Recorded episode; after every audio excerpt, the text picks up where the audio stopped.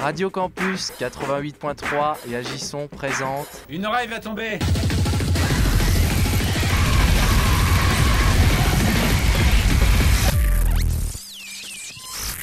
Hein? Pour que la musique reste un plaisir, préservons notre audition.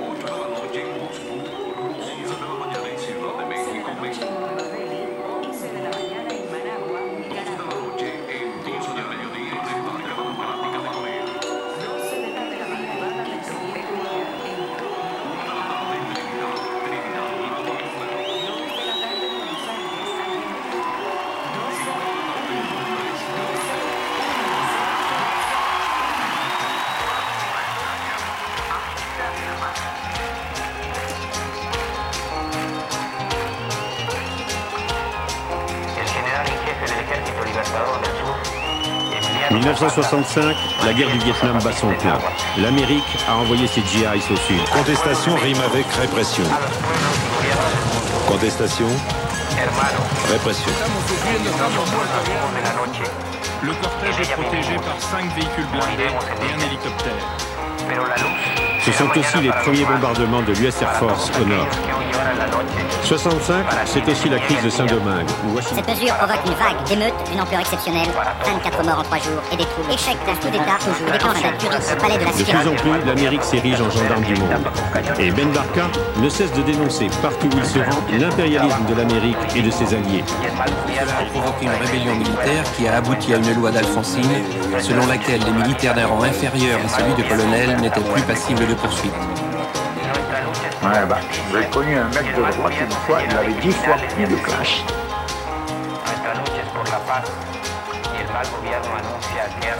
Washington est en feu. Les Noirs descendent dans la rue. Plus de 500 magasins ravagés, des quartiers entiers incendiés. Bilan 7 morts, 1200 blessés. C'est à bâton rompu qui démarre sur Radio Campus Orléans et Radio Campus Tours. Merci à vous d'être à l'écoute. Euh, pour celles et ceux qui ne nous connaissent pas, euh, sachez qu'à bâton rompu est, une- est un magazine d'infos tous les mardis de 19 à 20h avec Victor. Bonsoir Victor. Comme d'habitude, ton micro n'est pas monté, alors forcément, allez. Encore une fois. Bonsoir Hassan. Mais oui, c'est bon. Bonsoir à toutes et à tous. Bon, voilà. On t'entend. Il y en a plein, il y en a qui touchent tous les, bits, les boutons là. Voilà. Steven est là également. Bonsoir à tous. On t'entend très bien. Euh, ce soir, euh, vous savez que dans Bâton Rompu, c'est des sujets d'actualité, mais pas que. Ce soir, nous parlons de reggae, quoique c'est un peu lié à l'actualité universitaire à Orléans, avec Jérémy Croubo Danini, qui est universitaire, spécialiste des musiques jamaïcaines, de la culture jamaïcaine. En ce moment, c'est le mois du reggae, vous le saviez? Non, je savais pas. Eh Pas du si, tout, si pas ça du existe depuis quelques années, Jérémy nous en parlera. Pour moi, Euh, le mois de février, c'était le mois de l'histoire euh, noire, normalement, aux États-Unis. Il y a eu. euh, bah, Black History. Black History Month, non C'est ça C'est en février, il me semble. je ne sais plus. Alors là, oui, là, tu je me sais, poses une colle. je sais que ça existe, mais je ne sais, je ne sais plus si c'est février ou mars. Mais, euh, et en ce moment, donc, le mois du reggae, l'Université d'Orléans organise Moment Reggae. Il y a une expo de photos, de photos d'artistes euh, jamaïcains que vous connaissez. hein. c'est à la BU, la bibliothèque universitaire, si vous êtes à Orléans, donc euh, à la bibliothèque universitaire de la faculté de sciences. Des photos de Jérémy, mais des photos de deux grands bonhommes dont il parlera dans l'interview. Euh, et ensuite, il y aura un documentaire sur Bob Marley diffusé mardi prochain au Bouillon, salle culturelle de l'université. C'est mardi à 18h. L'interview de, Jérémy Croubo-Danini est à écouter en fin d'émission. Nous parlerons également de statistiques publiées récemment euh, qui parlent de l'université d'Orléans. Vous savez que euh, toutes les universités se battent pour l'emploi des diplômés en master. Orléans est pas trop mal. C'est des statistiques publiées par le ministère de l'enseignement supérieur et de la recherche. Orléans est à la troisième place. Il se trouve que samedi, mal, dé- ouais, oui, il se trouve que samedi dernier, c'était euh, journée portes ouvertes à Orléans. J'en ai profité pour pas promener mon micro. J'ai notamment le président de l'université, puis deux, trois étudiantes qui sont en faculté de droit, parce que là, en droit, les masters cartonnent pas mal. Euh, vous écouterez ça aussi dans l'émission. Mais ça sera après euh, Steven, dans quelques minutes. Steven, qui a choisi, euh, choisi de nous parler de, de, de, de, la- de la fin de. Enfin, c'est pas encore fait, mais la fin du droit du sol. C'était annoncé en tout cas par Gérald Darmanin juste après ceci. À bâton rompu avec Hassan Kérim. Donc, quand est-ce qu'il était à Mayotte déjà? C'était le début. Euh, c'est le 11, euh, il me semble que c'est le 11 février. Ouais, un truc comme ça. Ouais, dimanche 11 février exactement. Il est, euh, Gérald Darmanin, ministre de l'Intérieur et, et, de l'Outre-mer, était en déplacement dans les départements français, Mayotte, et il a annoncé ça devant, les, devant tout le monde, devant les journalistes. Euh, et pourquoi Mayotte Tu as l'explication et, et, surtout tu as, je pense... Une partie d'explication. Une partie de l'explication. Tu as, tu as aussi les, ce que disent les chercheurs qui doutent de l'efficacité de cette mesure. Oui, euh, mais avant tout, je voudrais avoir une petite pensée, euh, parce que j'ai pas eu le temps de le faire, pour Amélie Oudéa, je sais pas quoi. Euh, partie trop tôt, elle me manquera. Hein. Elle avait cette qualité de toujours dire une connerie à chaque intervention. Hein. Mais elle n'est pas partie, elle est encore là. Oui, Moi, je la vois de temps en temps parler. Elle est encore ministre des Sports. Et des Jeux Olympiques. après, on me dira que, comme tous les macronistes, elle dit toujours des conneries, c'est vrai. mais elle avait ce truc en plus. Hein. Gardons le souvenir d'elle, celle qui a rappelé que la politique bourgeoise de l'école du 21e siècle est la même qu'au début du 20e. Faire croire à tous euh, que tous ont les mêmes chances, avec un système scolaire profondément classiste et sélectif. Elle a rappelé le délaissement de l'école publique au profit du privé, euh, que pour les possédants, l'école, la réussite, la méritocratie, ce ne sont que des mots qui justifient et entretiennent leur position dominante. L'école sert seulement à produire plus de main-d'œuvre. Avec la politique de droite et d'extrême droite, l'école n'est pas un outil d'émancipation, elle sert à professionnaliser. Pour que les pauvres fassent des enfants qui resteront pauvres. Amélie, notre Amélie a eu le courage, ou la connerie, ça dépend du point de vue, de rappeler tous les efforts pour amputer l'école publique afin de permettre aux bourgeois d'avoir le choix. Pour pouvoir garder le pouvoir, il faut que chacun se pense à sa place, et l'école néolibérale et bourgeoise en est l'instrument. Euh, après, c'est pas une erreur de langage, hein, c'était de l'honnêteté de sa part, je pense. Hein. Et pour ça, euh, Amélie Oudéa, bah, casse-toi et reviens plus. Après, rassurez-vous. Hein. T'as vraiment envie de taper sur quelqu'un qui est au sol, quoi Mais je, l'aimais bien, moi. Oui, bah, bah je, vois ça. je, vois ça, Et, puis, Mini, Macron, il nous promet du rêve pour l'école, hein, avec la mer, des batailles et tout et tout. Bah tiens, en parlant de mer, non, pas de blague sur Brigitte, s'il vous plaît. Hein. Non, je voudrais parler outre-mer. Et eh, t'as vu comment je choisis mes transitions? C'est pas mal. Ça, vois... non, mais nickel, nickel. Parfait. Alors, le, violeur récemment innocenté hein, assume de pondre euh, des dingueries. Hein. maintenant qu'il a chié sur l'Hexagone avec la loi immigration, il se dit autant aller chier sur Mayotte. Hein. Ah, j'en peux plus de ce mec. Euh, on va se le taper pendant encore combien de temps? Il me ferait presque regretter Castaner. J'ai dit presque. Ne faites pas dire ce que j'ai pas dit. Alors, Darmanin, euh, pardon, l'abject Darmanin, il teste une nouvelle recette de soupe à la merde agrémentée de quelques morceaux de vomi, la suppression du droit du sol à Mayotte. Après avoir tenté avec la loi immigration de janvier de restreindre le droit du sol pour l'ensemble du territoire, il teste ces merdes loin des regards. Et puis à Mayotte, c'est ce qu'ils attendaient évidemment. Hein, entre pénurie d'eau, mal logement, augmentation de la précarité et de la pauvreté, hein. il y avait peut-être d'autres priorités. Hein. Bon, je sais pas. Le débile d'extrême droite version Wish, il véhicule l'idée que le droit du sol permet d'avoir des papiers. Je m'interrogerai toujours sur ce fantasme qu'ont les fachos pour ce bout de papier. Si les mouvements de population sont importants vers Mayotte, c'est parce qu'on y trouve des droits qui n'existent pas dans les deux tiers des pays du monde. Mm. Donc c'est quoi le projet? Leur interdire l'accès aux soins? Fermer les écoles aux étrangers? Bon, pour les soins, ça va. Hein. L'hôpital public est tellement en mauvais état que personne n'y a accès. Euh, quid aussi de la Constitution et des conventions? Euh, Je crois que les droits de l'homme, ça les énerve vraiment euh, à droite. Hein. Le droit du sol, c'est aussi une promesse de libération. C'est pour les anciens esclaves un moyen d'émancipation de leurs anciens maîtres, une libération qui a trouvé écho dans la Déclaration des droits de l'homme. Ah putain, les fachos, ils se torchent même le cul avec euh, les textes qui font rayonner la France. La droite et l'extrême droite préféreront toujours dire que les étrangers ont échoué à s'intégrer plutôt que, d'admettre que le droit du sol est déjà mis à mal par toujours plus de restrictions au cours de ces dernières décennies, surtout à Mayotte. Plutôt que d'admettre que l'idéal français qu'il nous rabâche à longueur de temps ne tient plus ses promesses. Votre France, elle n'a aucun mérite. Mais les fachos, vous voulez quoi hein? Une nation d'héritiers? Héritiers de quoi? Des Gaulois? Bon, déjà, revoyez vos cours. Et personne n'est dupe aussi. Hein Derrière cette euh, nation d'héritiers, c'est le fantasme d'une nation blanche qui s'exprime. Euh, après con, on peut rajouter malhonnête. Il est temps d'arrêter de laisser un simple ministre de l'Intérieur décider de ce, qui devrait être, de ce que devrait être la Constitution, de décider ce qu'est l'unité ou la nation. Une nation véritablement démocratique ne peut suivre les caprices racistes et égoïstes de quelques-uns. La Macronie, encore une fois, fait ce qu'elle sait faire de mieux. Des effets d'annonce avec une vision à court terme, emplie de démagogie. Pour reprendre ces mots, la Macronie, encore une fois, se rend coupable de séparatisme, en s'affranchissant des garde-fous constitutionnels. On, pourrait reprendre l'exemple de la chlordécone dont on avait parlé l'an dernier. On pourrait aussi remonter plus loin avec les essais nucléaires en Polynésie française. Cette législation à deux vitesses entre l'Hexagone et l'Outre-mer, encore une fois, reflète l'héritage colonial de ces territoires. La gestion spécifique de ces territoires renvoie à cette fameuse idée de tropicalité, hein, selon laquelle euh, ces territoires sont jugés éloignés et difficiles à dompter, notamment les gens qui y vivent, et qu'ils auraient donc besoin de rêves plus, plus agressifs afin de les mater, et de mater ce caractère un peu rebelle. Cette politique que cherche à instaurer l'abject Darmanin répond à une pratique coloniale partant du principe que les habitants des Outre-mer sont des citoyens de seconde zone. Donc j'ai pas de conclusion pour aujourd'hui. Je vous invite juste à, relire ou à lire des, auteurs comme France Fanon et Aimé Césaire afin d'avoir les bases pour mettre enfin un terme à cette histoire coloniale. Merci de m'avoir écouté. Bravo, bravo. J'ai pas de, j'ai pas de, jingle applaudissements, mais euh, Victor, tu as un truc à dire? Euh, Oui, oui, oui. Euh, bah, un truc sur lequel je voudrais revenir, en fait, c'est euh, en fait, il y a deux conceptions. Enfin, moi, je me rappelle en sciences politiques, on nous expliquait qu'il y avait deux conceptions différentes de la nation. Il y avait la nation comme euh, objet politique volontaire mm. et la nation comme euh, catégorie ethnique. Donc c'est la définition allemande contre la définition française, enfin c'est ce qu'on fait classiquement. Et du coup la définition française, normalement, c'est une volonté d'exister ensemble. Et donc du coup, tous les individus qui veulent appartenir à la nation sont membres de la nation.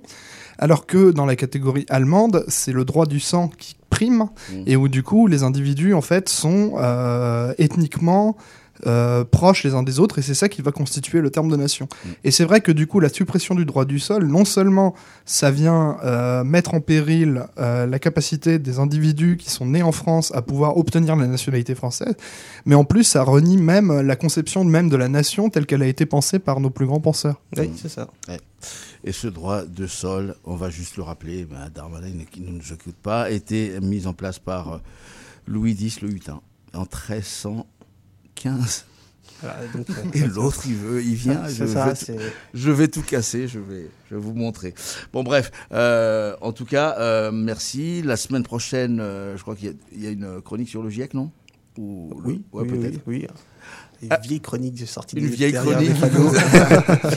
Ah bah rompu, un peu de musique et ensuite on revient à la journée portes ouvertes et au master d'Orléans qui ont la classe. Madame, Monsieur,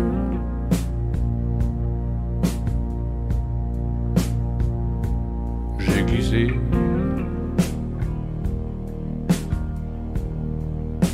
Madame, Monsieur, j'ai glissé.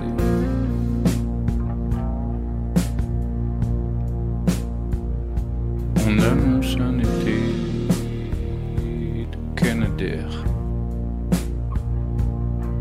de ciel embrasé de Canadair.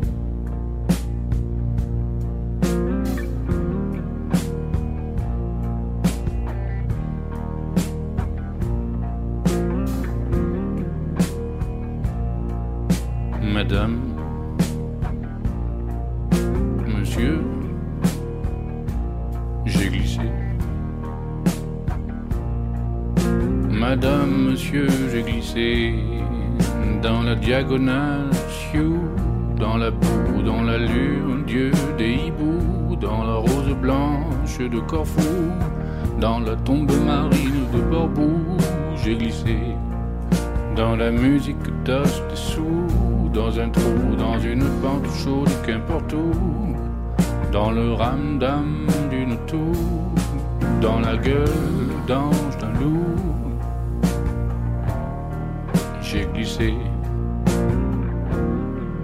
Dans la fraîcheur de l'eau, à mon cou, bout à bout, bout à bout, bout à bout. J'ai glissé. Je n'ai plus de paix, de paix, de pays, me donner du pain, m'en faire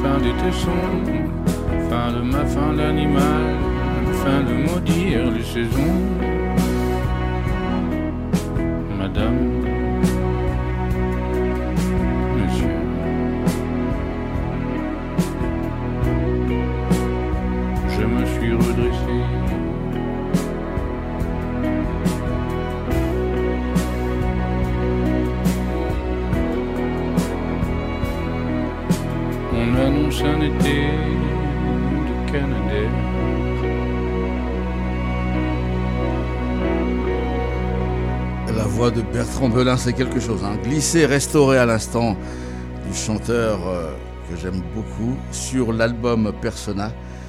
Il y a quelques temps maintenant, je crois, deux ans, je pense. À bâton rompu, sur Radio Campus Orléans et Radio Campus Tours, tous les mardis de 19h à 20h. Samedi dernier, c'était euh, journée portes ouvertes à l'université d'Orléans, je vous disais. Tous les ans, comme c'est une journée où euh, c'est l'occasion pour, vous le savez, pour les futurs étudiants et leurs parents de découvrir les formations proposées par l'établissement. Quelques jours avant, nous avions appris que le ministère de l'Enseignement supérieur et de la Recherche avait publié des statistiques sur le taux de réussite d'emploi salarié, plus exactement des diplômés, euh, des diplômés en master de l'université d'Orléans, dont il ressort que l'université d'Orléans est troisième en la matière, derrière l'université de Picardie Jules Verne et de l'université de Bretagne Sud. J'ai couru après, je vous avoue, c'est vrai, j'ai couru après euh, Éric Blanc, président de l'université, pour lui demander euh, sa réaction. La réaction était courte. Ah bah, très très heureux, très heureux euh, parce que c'est la consécration quelque part du travail des collègues de longues années. C'est pas quelque chose qui est arrivé comme ça. hein. ça c'est lié au travail sur euh, 5 à 10 ans. Euh, donc voilà, c'est surtout une, un, beau résultat pour les collègues et puis évidemment un, un super résultat pour les étudiants. Un super résultat pour les étudiants, un travail d'équipe, dit Éric Blanc. Euh, mais quand on lui demande pourquoi ces résultats ne sont publics que maintenant, alors que quand on connaît l'université d'Orléans comme on le fait ici à Radio Campus, on sait qu'il y a de belles choses qui se font depuis des années. Écoutez la réponse d'Éric Blanc. Euh, on n'a pas l'habitude de se mettre en avant. Et donc ça fait des années qu'on est bon, mais on ne le dit pas. Parce qu'on est dans une, une tradition où on se dit que comme on est bon, les autres vont s'en rendre compte. Et, euh, et finalement, euh, un peu fatigué, on s'est dit, puisqu'ils s'en rendent pas compte, on va le dire. Euh, c'est ça, on, est bon, mais on le dit pas parce que. Bon, bref, mais la, bah, la réalité euh, de la chose, c'est qu'il y a un écosystème euh, d'entreprises qui marche de mieux en mieux avec l'université d'Orléans et ça, Éric Blanc le reconnaît. Alors on a un certain nombre de, partenaires, on va dire, hein, euh, industriels ou, banques ou, euh, autres, hein, qui viennent intervenir dans les formations. Alors on, aimerait avoir 25% des cours par des, euh, des, personnels professionnels extérieurs à l'établissement. On n'y est pas encore, hein, on n'y est pas encore, mais c'est la cible. Et effectivement, on bénéficie là-dessus d'un bel accompagnement par les partenaires. Mais le, pro- le problème, c'est, et certains étudiants me l'ont dit, c'est euh, très bien, on est embauché, mais euh, on est embauché à quel salaire? J'ai posé la question à Eric Blanc. Et non. Bah, du coup, il ne me répond pas. bon, bref, en tout cas, euh, sachez-le, cette réussite s'explique par le développement des formations en alternance. Les étudiants ont un pied dans le monde professionnel avant d'être diplômés. J'ai rencontré Gaël et. Gaëlle et Julie qui sont étudiantes en master, qui présentaient leur cursus. Alors elles sont étudiantes en, en master, oh, je vous le redirai tout à l'heure parce que c'est très très long. Alors si je dois l'avoir, la master de contrôle, de gestion et audit organisationnel. Tu connaissais euh, ça? Du tout. C'est à l'IAE. Écoutez Gaëlle et, et Julie, je me suis présenté hein, comme un, un étudiant. J'ai j'ai 18 ans. Euh, Imaginez la scène. J'ai 18 ans. Oui, on- J'ai- entendu ça parler de votre master qui donne 100% d'emploi ensuite. Expliquez-moi. On a beaucoup qui sont là pour euh, l'entrée en licence en fait, alors que nous on présente le master, mais on peut aussi euh, leur présenter la licence et euh, bah, les débouchés euh, de l'IAE et du master euh, dans lequel on est. Je suis un étudiant, voilà, j'ai envie de faire ce que vous faites.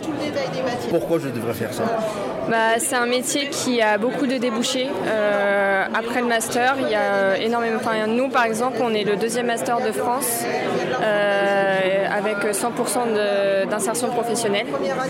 Donc, euh, c'est un métier aussi. Il faut s'intéresser aux chiffres et c'est notre cas. Donc, euh, ça nous plaît beaucoup. On, joue beaucoup avec les chiffres dans l'entreprise, à présenter les chiffres, etc. Et euh, ici, c'est un, ouais, c'est un master où en plus c'est en apprentissage, donc euh, on a déjà un pied dans l'entreprise et ça nous aide beaucoup. Un sondage est sorti récemment disant que Orléans, l'université d'Orléans est troisième au niveau national sur l'insertion professionnelle et, c'est le cas de votre cursus. Oui, en fait, euh, au niveau du master CJAO, c'est euh, le deuxième en termes d'insertion professionnelle en France, sur tous les masters CJAO. Bon, bah, je suis convaincu, je m'inscrire. Merci à vous. Merci à vous. Ça s'appelle Master CGAO. CGAO Ouais. Non, non, non.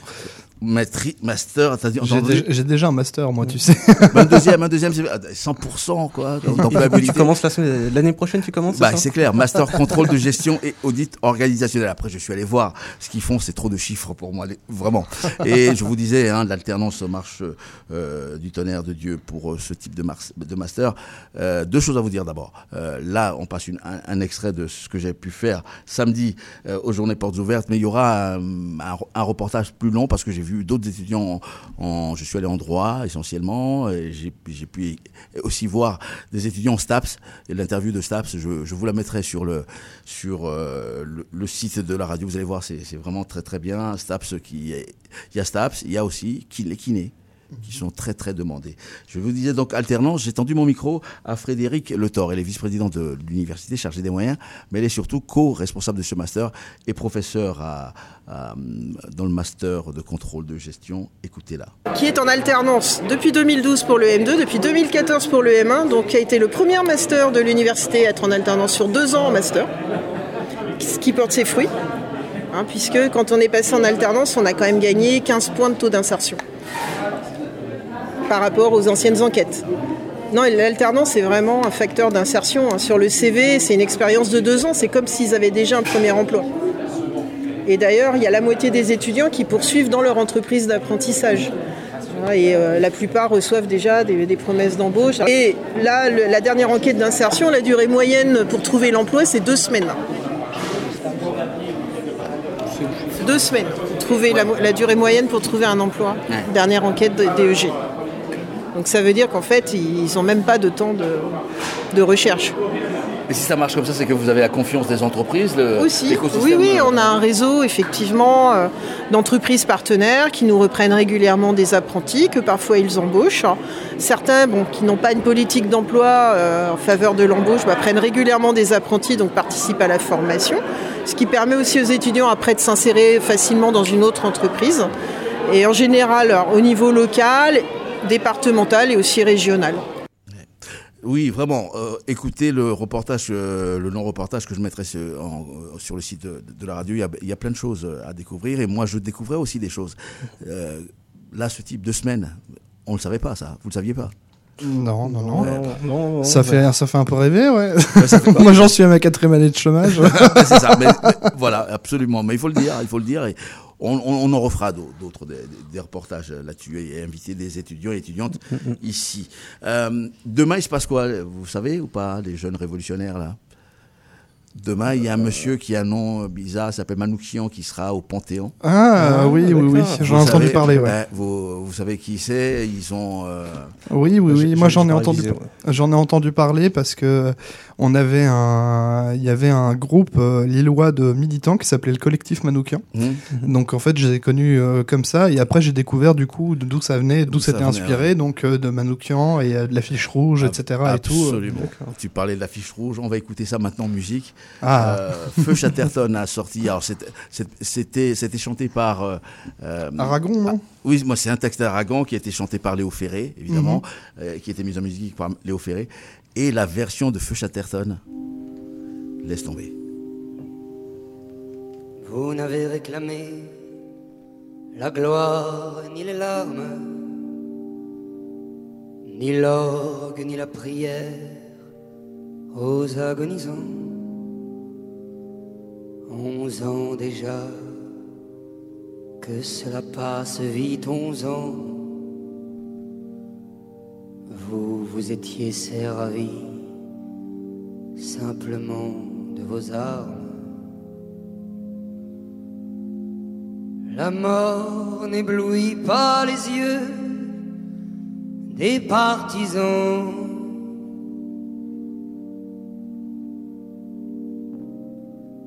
Vous aviez vos portraits sur les murs de nos villes, de barbe et de nuit, hirsutes menaçants. L'affiche qui semblait une tache de sang, parce qu'à prononcer vos noms sont difficiles. Il cherchait un effet de peur sur les passants.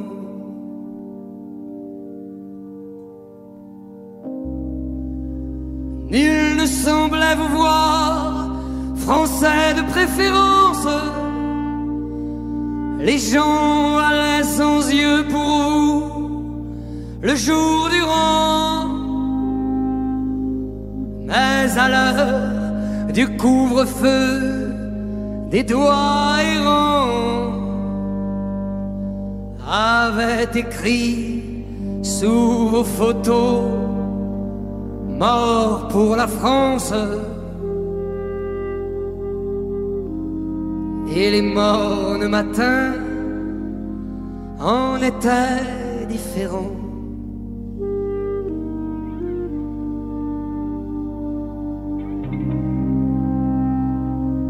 Tout avait la couleur uniforme du givre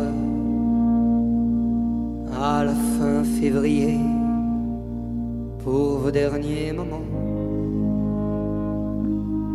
C'est alors que l'un de vous dit calmement Bonheur à tous, bonheur à ceux qui vont survivre. Je meurs sans haine en moi pour le peuple allemand.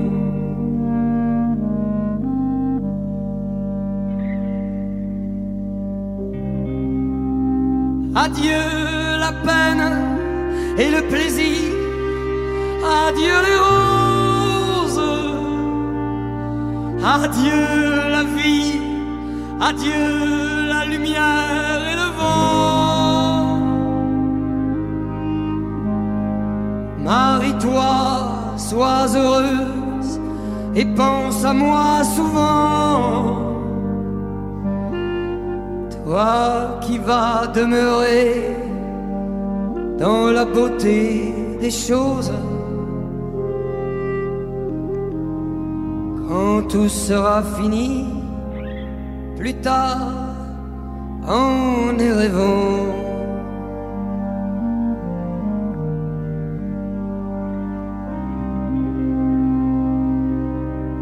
Un grand soleil d'hiver éclaire la colline, que la nature est belle et que le cœur me fend. La justice viendra sur nos pas triomphants. Oh mon amour, ma mélinée, mon orpheline. Et je te dis de vivre et d'avoir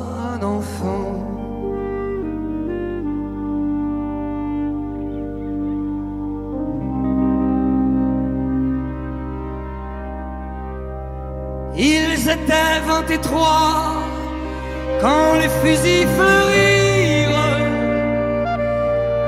Vingt et trois qui donnaient leur cœur avant le temps. Vingt et trois étrangers et nos frères pourtant. Vingt et trois amoureux de vivre à en mourir.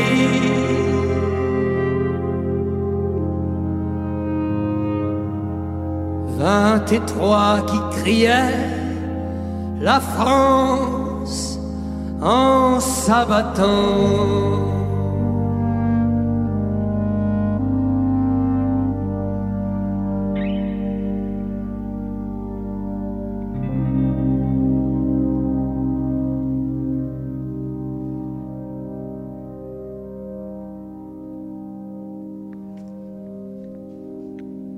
Misak Manouchian, ouvrier, poète, militant communiste arménien, membre des FTP MOI, MOI, les francs-tireurs partisans, main-d'œuvre immigrés.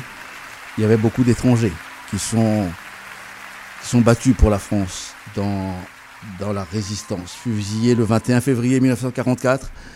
Il va être panthéonisé demain. C'est toujours avec émotion que j'en parle.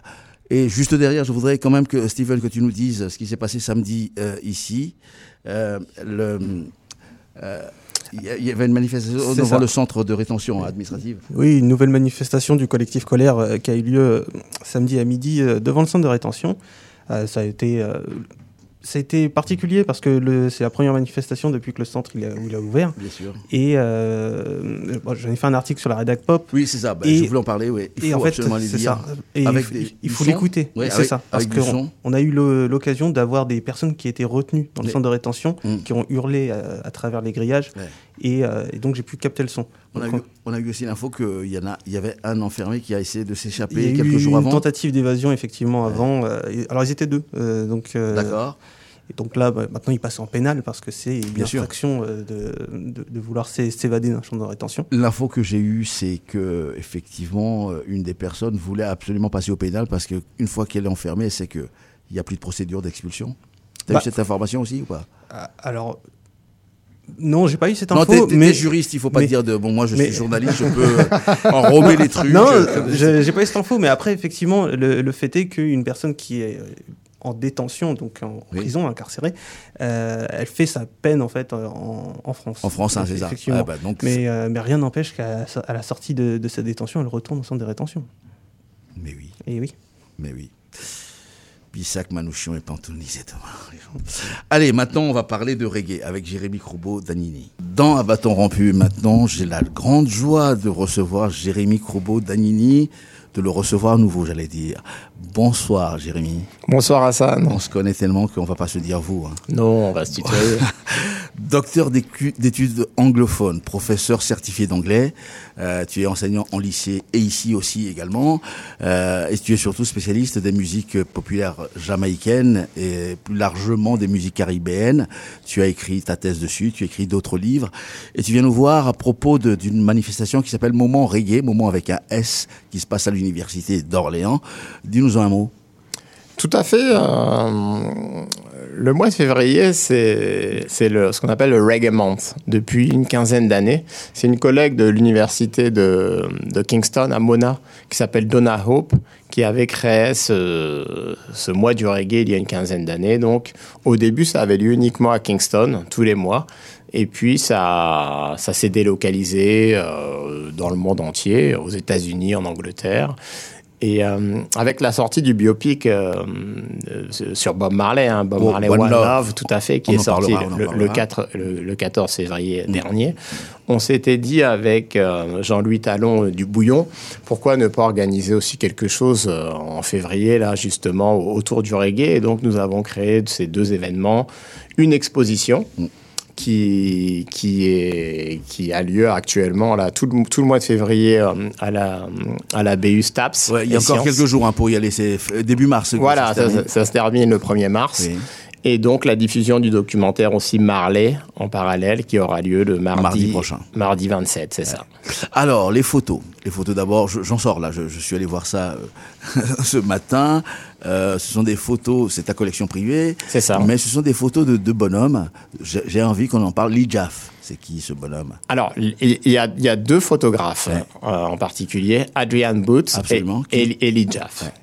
Adrian, Adrian Bowe, lui, il est, il est vraiment photographe. Hein, c'est son C'est métier. c'est un photographe britannique. C'est ça, photographe rock, spécialisé rock, mais rock, reggae aussi, et qui était vraiment l'un des grands photographes des années 70, hein, 80, qui, a, qui était dans tous les grands journaux britanniques. Et puis Lee Jaff, bien sûr, qui est également photographe. D'accord. Très connu notamment pour ses photos de Bob Marley et de Basquiat, Jean-Michel Basquiat. Absolument. Et, de Peter Tosh. qui Et de Peter Tosh, bien sûr, puisque l'album Legalize It, C'est sa photo. qui, c'est sa photo qui est sur l'album Legalize It. Mais aussi, il touche à tout. hein. Il n'est Mm. pas seulement photographe, lui, il est musiciens, puisqu'il a joué avec Bob Marley and the Wailers. Mm. Il a été producteur, il, a, il est artiste, peintre, cinéaste. C'est vraiment un artiste euh, multifacette. Quand on voit les photos, là, on sent qu'ils sont très, j'allais dire, très introduits, parce que les, les photos sont très précises, j'allais dire, très... euh, c'est des photos d'amis presque. Hein. Oui, ils, connaissaient, ils- ils, étaient, ils étaient vraiment dans le milieu des... Bah, déjà, Lee Jaff, lui, il, il a vécu avec Bob Marley et les Wailers. Il a vécu pendant trois ans chez Bob Marley, entre 1973 et 1976. Il dormait chez Bob Marley. Il portait même les vêtements de Bob Marley parce qu'à un moment, il avait même plus d'habits. Donc, c'est Bob Marley qui lui prêtait des chemises, des jeans. Donc, il était vraiment proche d'eux. Il faisait Il est- partie des il est- Wailers. il est new-yorkais au départ. hein. Il est new-yorkais, tout Ouais. à fait. Il est new-yorkais. Il vient du Bronx. Et il, euh, bah, il s'installe là-bas. Il est même har- harmoniciste, je crois. à Il joue sur des morceaux hein, de Bob Il joue ouais. sur un morceau en particulier qui est à Rebel Music, Roadblock. Roadblock, c'est lui qui joue l'harmonica. Et, et pourquoi euh, il n'est pas resté C'est le Weller blanc, on l'appelle. C'est le Wellers blanc, tout à fait. euh, on l'appelle. C'est Bunny Weller qui l'a surnommé euh, ainsi. Euh, non, après, c'est un concours de circonstances aussi. Bon, vous savez, dans les Wellers, il y en a plein qui sont passés, qui sont partis même. Peter Tosh, Bunny Weller ont été les membres fondateurs et puis après, ils- ils sont partis. Donc, bon, je crois que c'est pour des histoires aussi un peu de. De il n'a pas été crédité sur certains morceaux. Voilà, bon, il y a eu des petites embrouilles comme ça entre artistes. Et après, il a préféré partir et justement s'occuper de Peter Tosh et produire l'album Legalize It. Alors, comment tu le rencontres, Jaff Parce que vous faites un livre ensemble. hein. Vous, euh, alors, euh, je disais au début, hein, tu as fait une thèse sur euh, les musiques populaires Jamaïcaines. jamaïcaines. Tu t'es installé là-bas. J'étais, je vivais pas là-bas, mais j'y allais régulièrement. Ouais. J'étais là-bas deux, trois fois par, par an pendant 5-6 ans. Quoi. J'y allais vraiment régulièrement. Et ta thèse a un titre. hein, tu l'as sorti en livre. Vibration jamaïcaine. J'adore. L'histoire des musiques populaires jamaïcaines au XXe siècle. toujours trouvable à mes et auditrices dans les librairies qu'il faut. Euh, et donc, euh, avec Lee Jaff, tu fais un, livre sur Bob Marley et les Wailers 1973 et 1976. Et c'est quoi C'est ces anecdotes à lui? C'est ça. En fait, c'est, c'est-à-dire que moi, pendant mes, mes recherches, je suis tombé par hasard sur son nom, Lee Jaffe. Je vois qu'il y avait un Ah, Lee Jaffe, oui. en, en anglais, on appelle Lee Jaffe. Pardon, quoi. pardon. Voilà, c'est ça. Et donc, je suis tombé sur, euh, sur son nom et je me suis dit, tiens, mais c'est qui ce blanc qui était avec les Whalers? Parce que c'était le seul blanc qui naviguait, qui était avec eux. Et donc, je me suis intéressé un peu au personnage. Et puis, donc, j'ai vite vu que, voilà, c'était c'est quelqu'un qui a organisé les, premières tournées américaines des Whalers, qui était proche de Blackwell, qui joue sur un morceau, euh, donc, des Whalers Roadblock. Donc, il m'a vraiment, euh, j'ai été vraiment très curieux, quoi, de- d'en apprendre un peu plus sur lui. Donc, je me suis renseigné sur Internet. On était au début des années 2000. J'ai pu trouver son contact, car il avait déjà un site Internet, quoi. Pourtant, c'était le début quand même d'Internet, mais il, avait- il était déjà assez précurseur. Il avait un site, il y avait un contact. Je l'ai contacté. Il m'a répondu immédiatement. Il m'a même invité à Los Angeles. Il m'a dit, écoute, viens à Los Angeles chez moi, et puis je vais te raconter toute mon histoire. Donc j'ai commencé à organiser mon départ et puis au final il m'a dit non en fait finalement reste en France. Moi je suis déjà venu en France au début des années 70 mais j'aimerais bien revenir. Ça fait 30 ans que je suis pas venu donc je vais revenir en France et puis on va on va on va s'entretenir là-bas. Donc il est venu en France. Moi j'ai organisé euh, un peu son couchage où est-ce qu'il pourrait coucher euh, voilà. Bon lui il avait aussi quelques amis sur Paris. Moi je l'ai fait loger chez des amis à moi qui étaient sur Reims. Et puis après, de fil en aiguille, vraiment, on a super sympathisé. Puis on a eu l'idée de créer cet ouvrage sur, ses, euh, sur euh, la vie qu'il a passée auprès des Whalers de 73 à 76. Ouais, c'est assez précis. Hein, ça, ça, ça s'arrête en 1976. Le, mais il est resté, il est resté en contact avec euh, Bob jusqu'à Ah, la il fin. jusqu'à la fin, Ouais, hein, vu, j'ai vu une interview de lui. Il disait toutes les semaines, quand il était en Allemagne, en train de sur son lit de mort, on s'appelait. Il s'appelait jusque la fin. Il... C'est lui-même qui a emmené Bob. euh, quand Bob était malade, il était aux aux États-Unis hein, dans les années 80. C'est lui-même qui l'a amené à l'aéroport pour partir euh, après sur repartir sur Miami et puis repartir après terminer ses jours en, en- en Jamaïque. Quoi. Comment il en parle maintenant? Il en parle avec regret, avec. euh, Est-ce qu'il se dit que qu'il a vécu quelque chose d'historique? Bien sûr, bien il, sûr. Il le sait ça. Oui. Moi, là, il m'a, il m'a récemment, il m'a contacté la semaine dernière pour me dire est-ce que j'avais été voir euh, le, biopic. film. Donc je lui ai dit que non, pas encore. Bon, j'ai été le voir hier, mais euh, lorsque je lui ai répondu, j'avais pas encore été le voir. Et il m'a dit tu devrais aller le voir. Il m'a dit moi j'ai pleuré quoi. Il m'a Ah dit oui. j'ai pleuré dans la salle parce qu'il m'a dit toutes les images sont revenues parce que lui il vivait à Hope Road, il vivait à Hope Road, il était avec eux. Lorsqu'on voit dans le film Bob Marley aller faire ses footings, il allait faire ses footings avec Bob. Il allait avec Bob courir, jouer au football. Il a participé à la création de morceaux, donc euh, c'était très émouvant pour lui. Ah super. Et alors euh, le, le second, j'allais oublier son, son nom. euh, Adrian Booth. Adrian Booth. Lui, Adrian Booth. alors, lui s'installe euh, à Kingston. Il est professeur complètement d'autre chose. Hein, de- C'est ça. Lui, c'est- il était, c'est un Anglais. Oui. Un Anglais à la, bra- à la base qui, est, qui était prof en, en Jamaïque dans les années 70 et puis parallèlement qui s'est mis à photographier aussi puisque c'était vraiment la naissance du reggae roots avec tous ces groupes. Donc il s'est mis à photographier un peu. Euh, il est parti chez Lee Perry, tous les grands artistes de l'époque. Et puis après, en parallèle, il est devenu comme ça journaliste rock. Il a vendu ses, photos pour les grands journaux de l'époque, euh, Melody Makers, euh, The Guardian, puis tous les grands journaux musicaux anglais. Et, et c'est comme ça qu'il a fait son truc. Mais à la base, il était, il était prof. Voilà, il était prof en Jamaïque. Amis auditeurs et auditrices, si vous êtes sur euh, à l'université, sur, sur la fac, allez voir cette exposition. hein, je vous dis, j'ai vu ce matin, euh, ça m'a un peu retourné. Alors, ces photos, il, il te les donne, il, euh, il te- il Alors, t'autorise à les... les, les Jaffe m'a donné les photos. Ce sont des photos qu'il m'a données. Adrian Booth, lui, il avait un- il y a quelques années, il avait mis en ligne en vente des, des, euh, en fait, des, des paquets de photos. Il vendait, je sais pas, une cinquantaine de photos pour une telle somme, mais c'était des sommes pas très importantes. Et donc, moi, je m'étais positionné sur une des, une des ventes et j'avais acheté donc ce lot de photos et, et- et d'autres qui ne sont pas exposés ici. Mais c'est comme ça que ça s'est passé.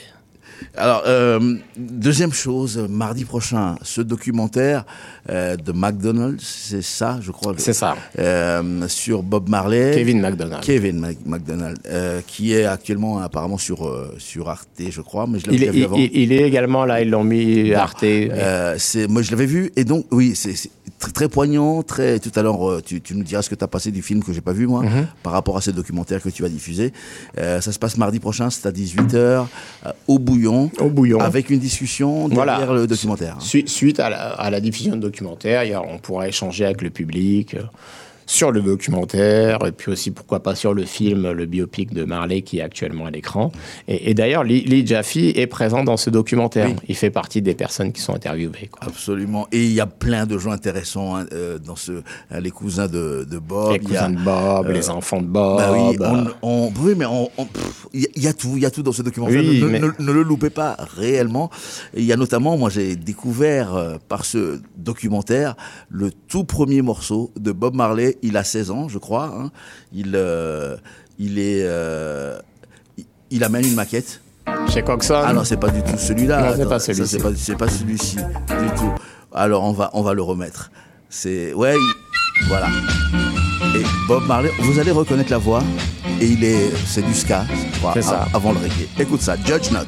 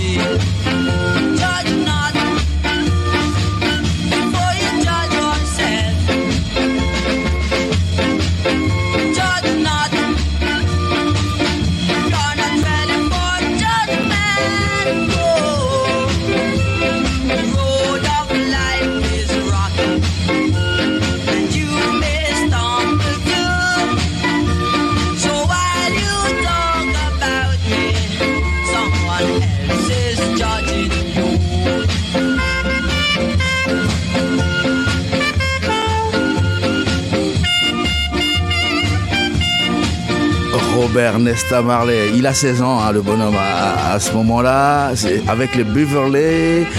Beverly Kelso. Voilà, c'est le- c'est la, première formation des Wellers, en fait.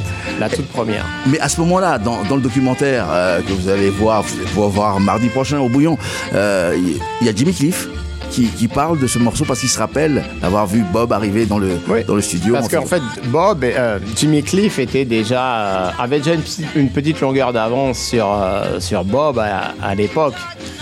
Jimmy était commencé déjà à, à- percer quoi. il a percé très vite, même à l'international, Très très, très, vite. Hein. Il est parti à l'exposition universelle à New York. C'est ça. Début des années 60.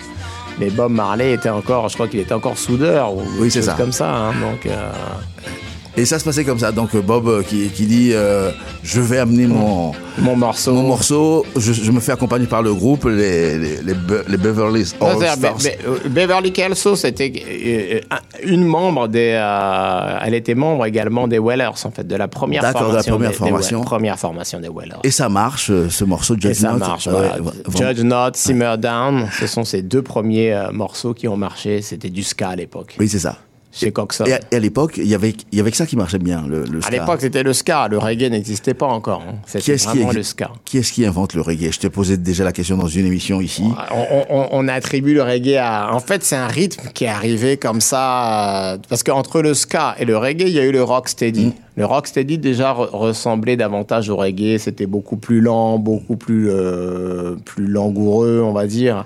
Et après, le rythme a encore évolué. On attribue le reggae, on peut l'attribuer à Toots and the Metals, parfois à Lee Perry aussi. Toots, parce que c'est le premier qui a utilisé le mot reggae en ça, chanson. absolument.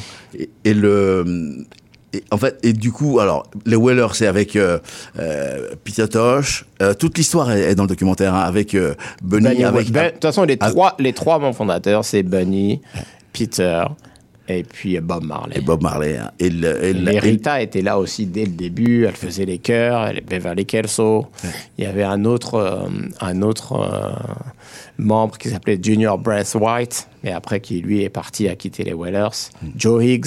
Joe Higgs, absolument. bien sûr, c'est lui qui leur donnait des cours de chant, qui leur donnait des cours de chant. Donc voilà, toute cette formation, ça, ce sont les premiers Wellers. à l'époque, Bob n'est pas encore Rasta. Non, non, il n'est pas encore Rasta. Il, euh, il est dit dans le documentaire et peut-être dans le film, je sais pas trop. Ils en parlent Ils également en dans parlent également qu'il euh, Bob a vécu à Nine, Nine Miles. Nine Miles, c'est de là qu'il vient. Lui, là il est né là-bas. Où euh, il travaillait dans les champs, il se faisait tabasser, il était Ouais. Métis. Il était métis aussi. Et donc. effectivement, là, dans les, on est dans les années 50, ça. On est dans les, il est né en 45, hein. Oui, oui. Voilà, donc dans les années 50, il était métis. Après, bon, il connaissait pas son père. hein. Oui. C'était un peu, euh, voilà, ce qu'on appelle un, un bâtard entre guillemets, puisqu'il il vivait qu'avec sa mère. Il connaissait Ah, pas on, lui- son on- on père. lui disait régulièrement ouais, que c'était un euh, bâtard. voilà, c'est ça. Mais bon, euh, c'était compliqué. C'était Et il arrive à, à Kingston, il le raconte lui-même à un journaliste anglais dans le documentaire, où il dit j'arrive, bon, j'étais seul, j'étais moi-même, euh, voilà, partagé entre deux trucs dans ma tête. J'arrive et je croise les Rastas, qui sont exactement comment j'ai envie de vivre. Oui, en fait, on l'a introduit aussi auprès. Bon, le, mouvement Rasta, c'est un mouvement qui est né dans les années 30, donc qui est quand même ancien. Mais dans les années 5, dans les années 30, c'était vraiment une petite communauté Rasta qui était euh, du côté du Pinacle, qui était comme ça à la campagne. Mais cette communauté a été détruite à la fin des années 50. Et donc tous les Rastas, il y avait un millier de Rastas à peu près qui vivaient dans cette communauté. Ben, ils n'avaient d'autre choix que de venir s'installer à Kingston. Et c'est comme ça que dans les années 60, on a beaucoup de Rastas qui arrivent de la campagne s'installer en ville. Et il y a une sorte de mouvement Rasta urbain qui prend forme. Et il y avait un- une, une figu- une figure très importante de ce mouvement qui s'appelle Mortimo Plano, qu'on voit, dans- qu'on voit dans le biopic d'ailleurs, qu'on voit beaucoup dans le biopic. Et c'est lui qui a amené Bob Marley vers, euh, vers ce mouvement-là. Le, le- les Wellers, le premier album, c'est quoi? Parce qu'on se demande toujours. Le, si- leur pro- bah, le, le premier album officiel, c'est Catch a Fire a en Fire. 70, officiel. Mais sinon, ils avaient fait d'autres albums dans les années 60 avec, euh, avec euh, Lee Scratch Perry, hein, notamment. Ils avaient déjà fait. Mais c'était plus des sortes de compiles, un peu de compiles. C'était pas des vrais albums au sens où, où, où on l'entend aujourd'hui, où il y a vraiment un fil conducteur, etc.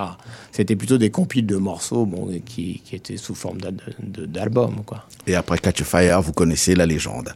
Notre invité dans Un bâton rompu, Jérémy Croubeau Danini, universitaire, professeur d'anglais et euh, euh, auteur de livres sur euh, la culture euh, populaire jamaïcaine pour euh, les moments reggae sur la, à la d'Orléans, une expo jusqu'au 1er mars, la BU, hein, c'est la bibliothèque universitaire de, de sciences, il faut le rappeler, et un, un documentaire diffusé mardi prochain, pardon, à, au Bouillon. On va maintenant parler de ce biopic qui est sorti. Euh, c'est au moment où il y, a un contexte. Bob Marley essaye de faire un, con- un concert. Enfin, il a, il- il- on lui tire dessus. Voilà, dans, dans, dans sa maison. C'est-à-dire que- Il, euh, il avait commencé à avoir un, un- un- un- voilà, un poids politique un peu à la Jamaïque à l'époque. Bah, c'est-à-dire que malgré lui, Bob Marley a été récupéré par les partis politiques. Il avait décidé de faire un concert en 76. Il avait décidé de faire un concert en décembre 76. Et il s'avère que après l'annonce de, de son concert, Mm. il, y avait, il y avait deux grands partis politiques à l'époque. hein. Il y avait le PNP, People's National Party, qui était étiqueté euh, à gauche, À gauche, ouais. voire très à gauche communiste. Avec Michael Manley. hein. Michael Manley, tout à fait. Et puis à, à droite, on avait le GLP, le Jamaica Labour Party, de- d'Edward Ouais. à l'époque, et donc qui était plutôt étiqueté à droite, voire très à droite, en lien avec les États-Unis. Il n'a jamais pris position, Bob. hein. Il n'a de- bah, jamais. Il- il- oui et non, oui et non, parce Et- que en 72, en 72, les Whalers avaient fait campagne pour euh, officiellement campagne quand même pour le PNP. D'accord. Il y avait eu le PNP avait embauché pas mal de groupes parce que eux c'était un parti de gauche donc proche du peuple et ils avaient embauché pas mal de groupes de reggae justement pour jouer dans leur caravane électorale, ce qu'ils appellent. Et les Whalers en faisaient partie. Les Et- Whalers en faisaient quand même partie. Et qu'est-ce qui fait qu'on lui tire dessus? Il y a- Alors- Ils sont quatre, je crois. Ils débarquent à Hop- Voilà. euh, Mais pourquoi on lui tire dessus? C'est parce que lorsqu'il a annoncé qu'ils allaient faire un concert, quelques jours après, le PNP a avancé les élections, les élections générales. Et donc, les gens ont vu en ça, ah, donc en fait, ton gros concert, ton gros concert tu fais ça pour le PNP. Alors que ce n'était pas le cas à l'époque. Mais donc, il a été récupéré. Mais bon, en même temps, ils avaient quand même fait campagne au début des années 70 pour eux.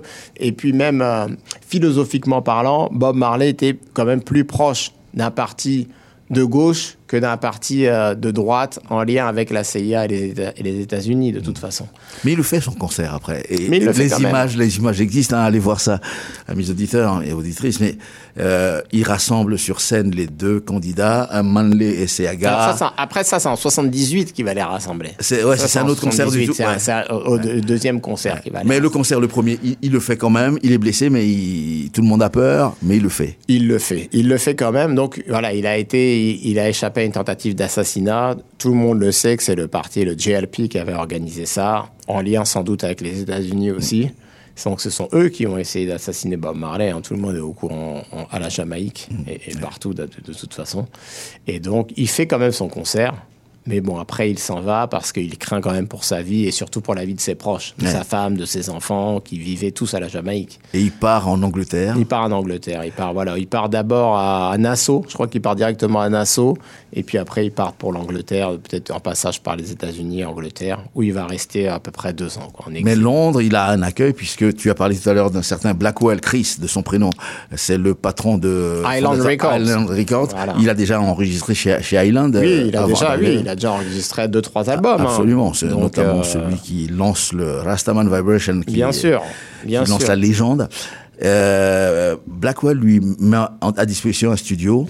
Oui, ça, il lui hein met un studio puisque Blackwell il est déjà établi. Hein. Bien Lui, il et puis Bob Marley n'est pas son seul, euh, son seul, euh, son seul groupe. Il a déjà plein de succès avec d'autres groupes, des groupes anglais, des groupes de rock. Donc c'est déjà une, une maison de disques très bien établie. Black- Blackwell lui-même est issu un peu de de l'aristocratie. hein. C'est quelqu'un qui est bien né. C'est un Anglais blanc, mais né à la Jamaïque mais dont les parents quand même avaient déjà fait fortune. Euh, Il a fréquenté Eton comme école, donc euh, voilà, lui il côtoie euh, la, la jet set depuis C'est tout haute, jeune, ouais. quoi. C'est vraiment la haute société. Donc il lui met à disposition une maison, un appart, une maison où ils vont tous vivre, euh, un studio d'enregistrement. Bob est parti avec tout le monde. Les Whalers qu'on connaît. Les Whalers, ils sont partis Sa famille. tous les Whalers. Rita l'a rejoint là-bas. Les enfants. Les enfants, je sais plus. Non, les enfants, je crois qu'ils étaient aux États-Unis chez, chez sa mère. Oui. Il avait mis ses Miami, les enfants chez sa mère, voilà. Mais Rita, bien sûr, les Wellers sont là. Ils ont, ils ont même leur cuisinier hein, qui est là parce que comme eux, ils mangent euh, la nourriture Aital, voilà, ils ont leur cuisinier avec eux. Il a amené toute la toute l'équipe, quoi. Et, toute et- l'équipe. et son truc, c'est il fait de la musique. Et il crée plein de morceaux ça. qui font les deux albums d'après. Notamment, bah, le premier, c'est euh, Exodus. Exodus. Et, puis ensuite, il y a Kaya. C'est ça. C'est euh, alors j'ai je voulais repasser un morceau. Je t'en ai parlé avant qu'on Mhm. entre en studio. Euh, parce que c'est le- l'album, c'est le morceau qui finit l'album Kaya, qui s'appelle Running Away, c'est-à-dire tu fuis, tu fuis tes Mhm. problèmes. Et je me suis toujours demandé, c'est un de, de, de mes morceaux préférés de Bob Marley, je me suis toujours demandé s'il n'y avait pas lien avec ce départ. Euh, tu fuis, mais tu, tu, voilà, les problèmes te suivent, quoi. Mais il y a une, voilà, mais il y a, c'est ça, il y a une parole importante où il dit You, you can't Run run, away away, from from, yourself. yourself. Absolument. tu peux fuir, mais tu peux pas te fuir toi-même. quoi. Absolument. Écoute ça. Mais non, c'est pas celui-là. Ah là, c'est encore du ska, ça. Allez, c'est Running Away que je cherchais à vous diffuser. C'est celui-ci. Ouais. Sur l'album Kaya. Masterpiece.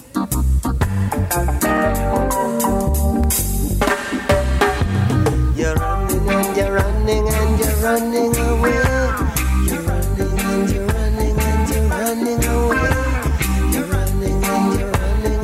running away. You're running and you're running, but you can't run away from yourself. Can't run away from yourself. Can't run away from yourself. Can't run away from yourself. Can't run away from yourself. Can't run away from yourself. Must have done. Must have done something wrong. Said you must have done. You something wrong. Something wrong.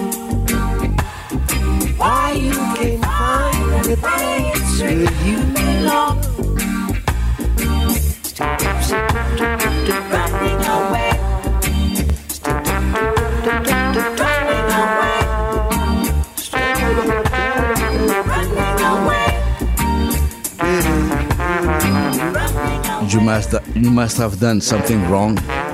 Why can't you find the place where you belong?